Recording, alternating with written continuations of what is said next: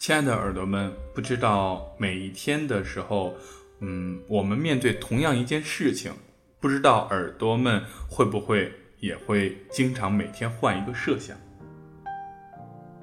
这样做会怎样？那样做又会怎样？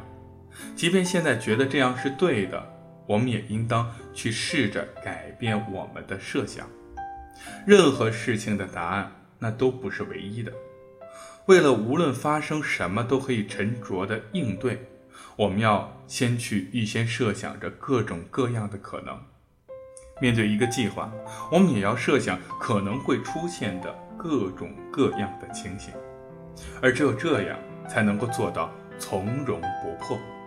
晚安，建筑师。